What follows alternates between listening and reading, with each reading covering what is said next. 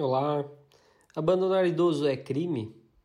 Quer saber mais? Continue ouvindo esse podcast até o final e siga o nosso canal e compartilhe com seus amigos.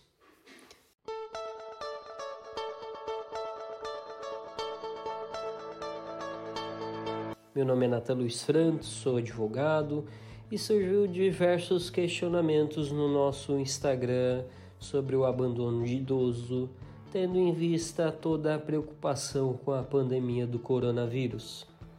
Adiantando a resposta, é crime, claramente, inclusive podendo chegar a uma sanção de quase 20 anos de pena, dependendo cada caso.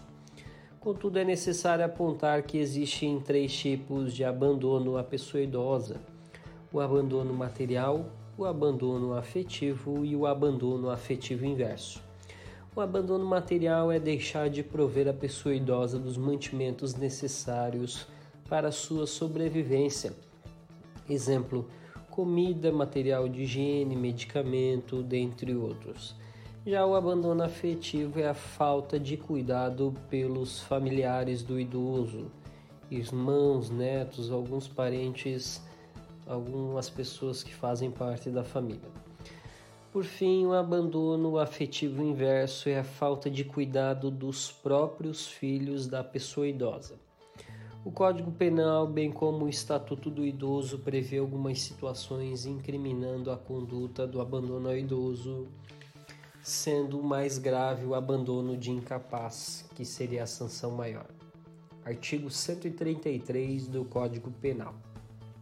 Abandonar pessoa que está sob o seu cuidado guarda, vigilância ou autoridade e por qualquer outro motivo incapaz de defender-se dos riscos resultantes do abandono. A pena é de seis meses a três anos.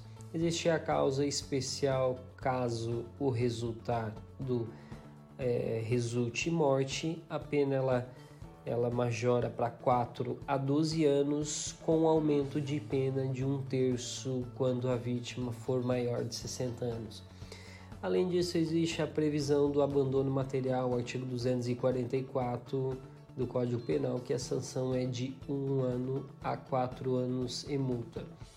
De outro lado, o Estatuto do Idoso prevê no artigo 98 abandonar o idoso em hospitais, casas de saúde, entidades de longa permanência ou congêneres, ou não prover suas necessidades básicas quando obrigado por lei ou mandado, pena de seis meses a três anos e multa.